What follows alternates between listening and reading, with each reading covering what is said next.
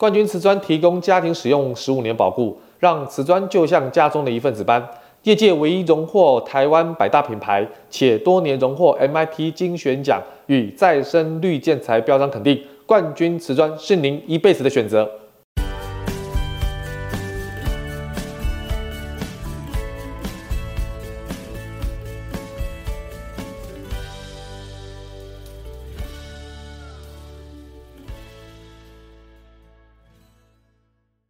欢迎收听你家我家，我是 Jordan。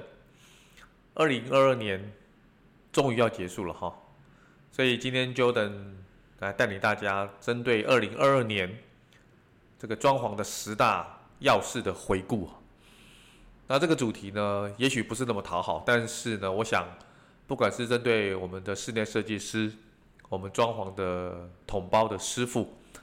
甚至是我们装潢的业主，我觉得综合性的，我必须做一个很好的整理跟归纳哈。来跟大家分享，二零二二年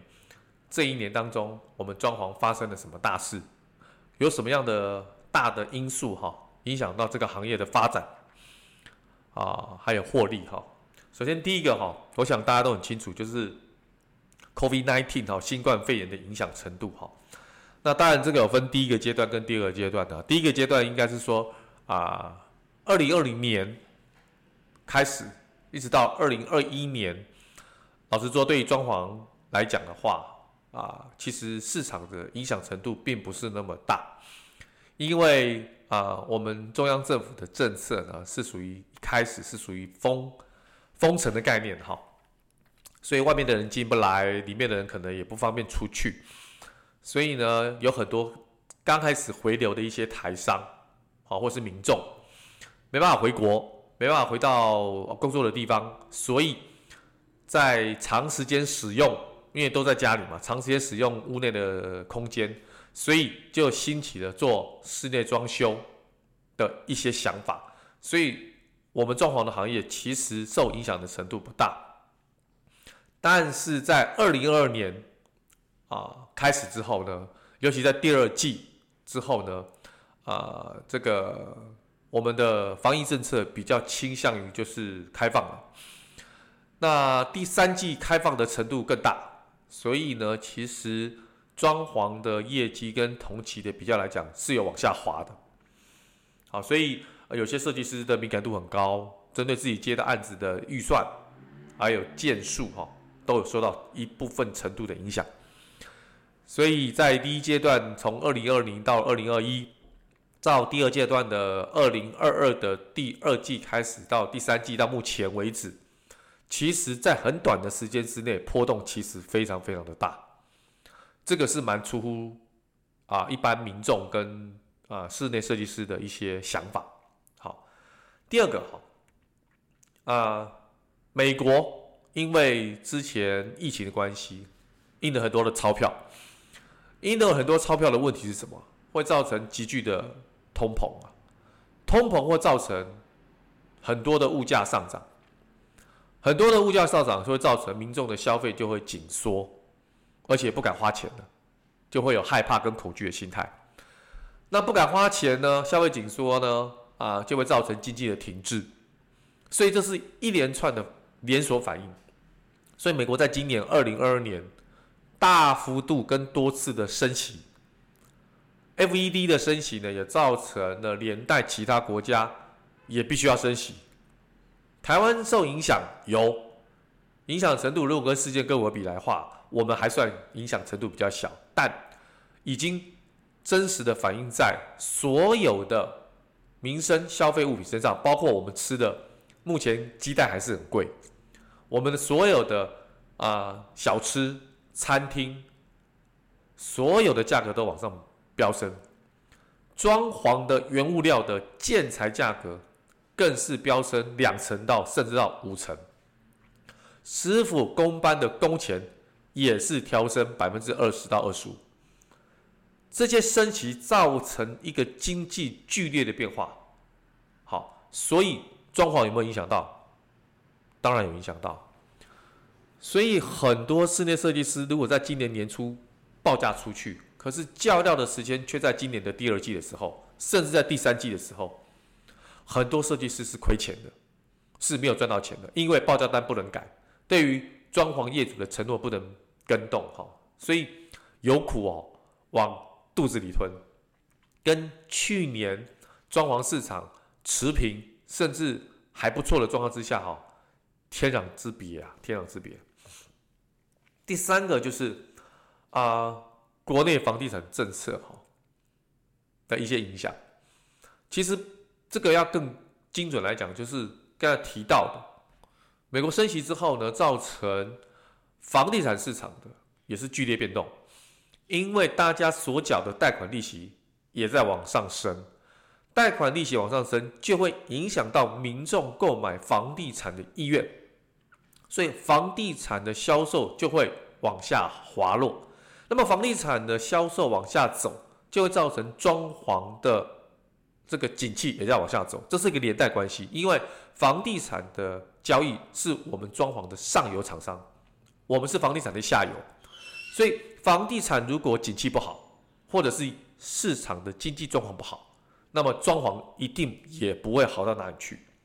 好，所以再加上国内。因为之前打房的关系，不管是房地合一税，或是各方面的政策，对房地产的市场的经济来讲，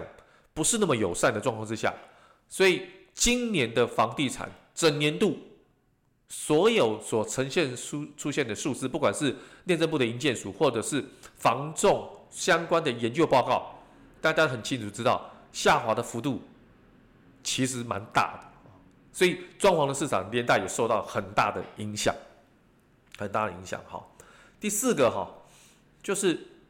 现在疫情哈，以世界先进国家来讲的话，疫情慢慢都已经走向解封了。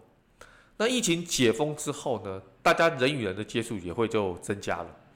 但是对于装潢市场会不会往上升呢？目前的观察是不会。因为虽然人与人之间的连结是慢慢恢复了，但是真正支撑装潢市场的还是装潢的预算跟装潢的需求。所以装潢的需求如果没有往上升的时候，基本上后疫情时代呢，我们不必过于期待装潢市场可能有大幅度的回暖或回升哈。这个部分哈，我想给。啊，装潢市场的从业人员，包括室内设计师啊，各位的同胞啊，建材厂商一个参考。第五个哈，就是民众购物的需求哈，平数已经从大到小了。那年轻人呢，那喜欢买新城屋，那么新城屋会有问题，就装潢的金额呢就要往下走。好，所以就会影响到装潢的预算，因为新城屋呢，基本上呢都是比较重视。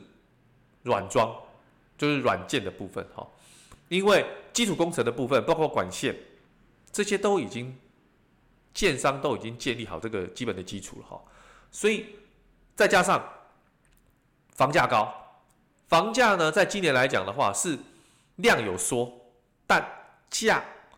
稍微一点点的下跌，啊，当然到第三第、第三季跟第四季的话，房价下跌的幅度稍微高一点。在今年的第一季跟第二季，根本观察不出来房价有下跌的趋势哦。那么在整年度来讲，房价是的确有往下走的趋势，但没有很巨幅的往下走。所以呢，年轻人在购物的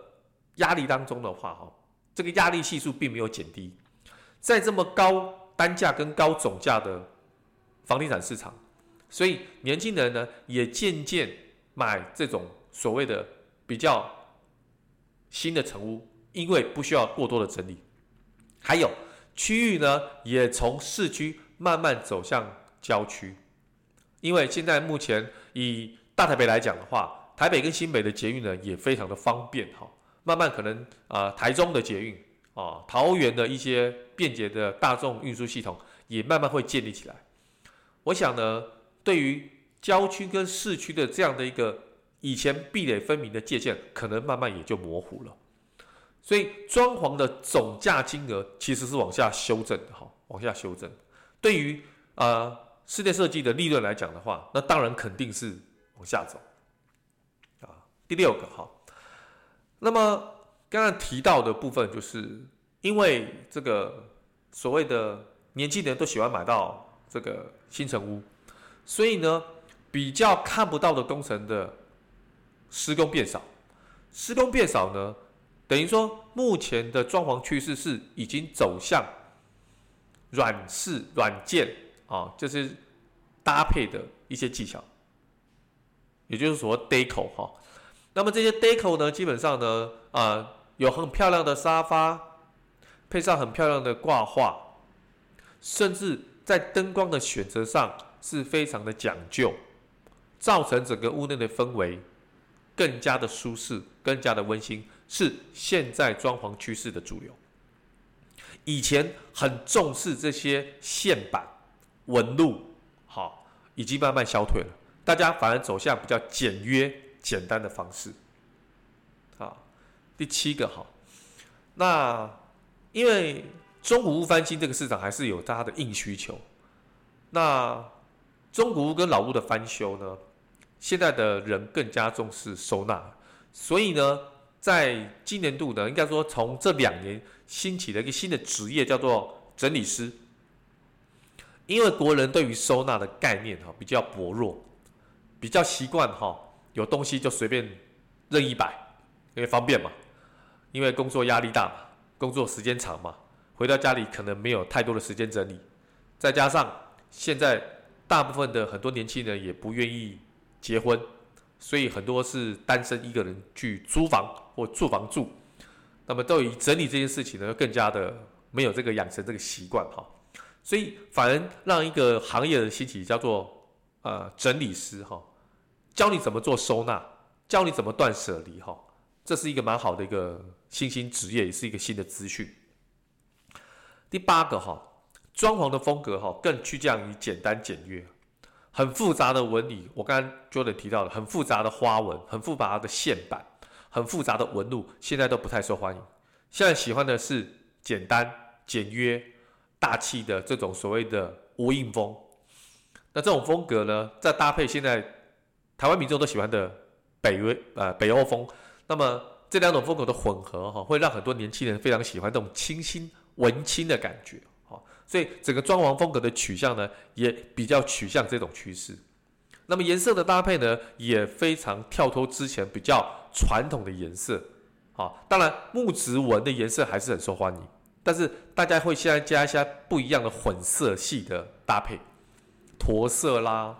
哦，这种所谓的浅咖啡的颜色哈。那么第九个哈，这个很关键哈，因为全世界因为经济的变化、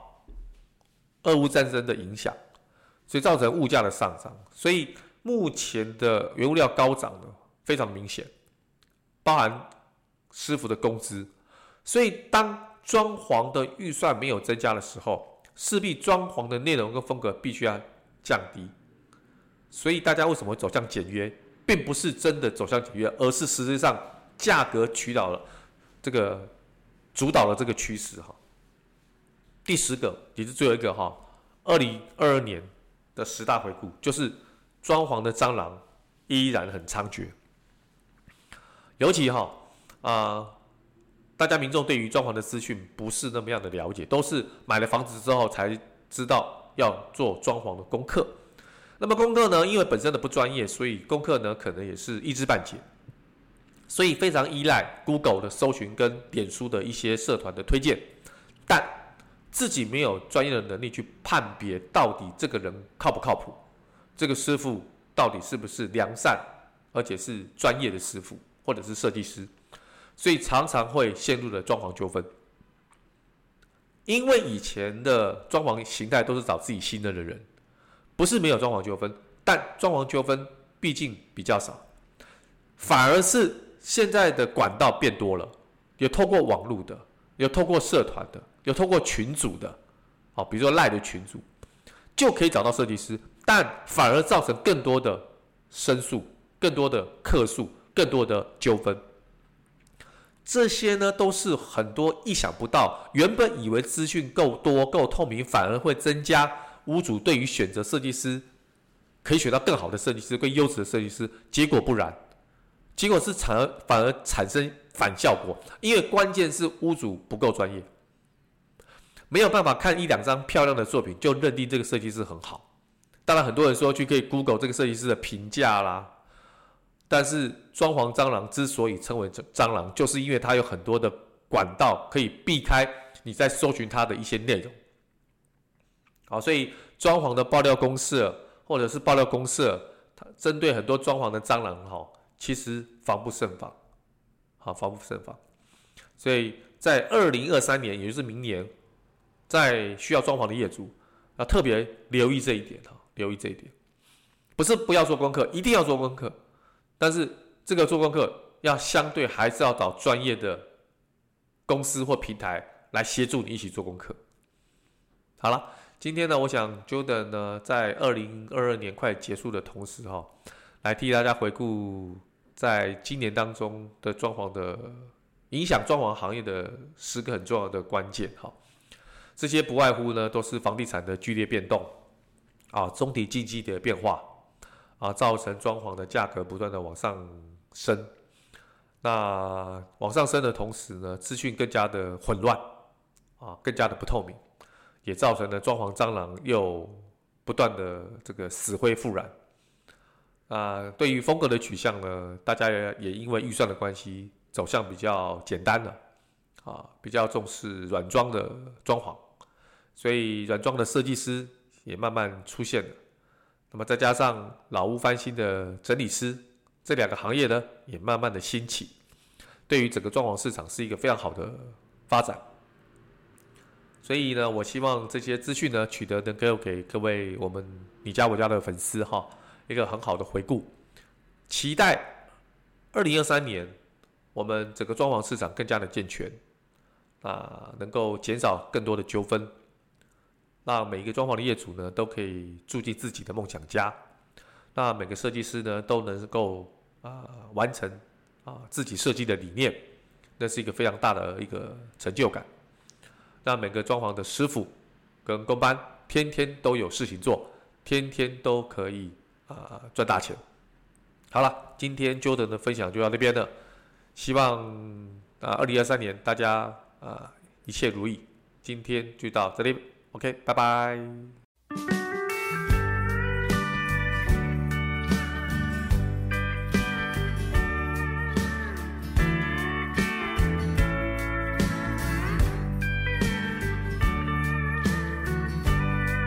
冠军瓷砖提供家庭使用十五年保固，让瓷砖就像家中的一份子般。业界唯一荣获台湾百大品牌，且多年荣获 MIT 精选奖与再生绿建材标章肯定。冠军瓷砖是您一辈子的选择。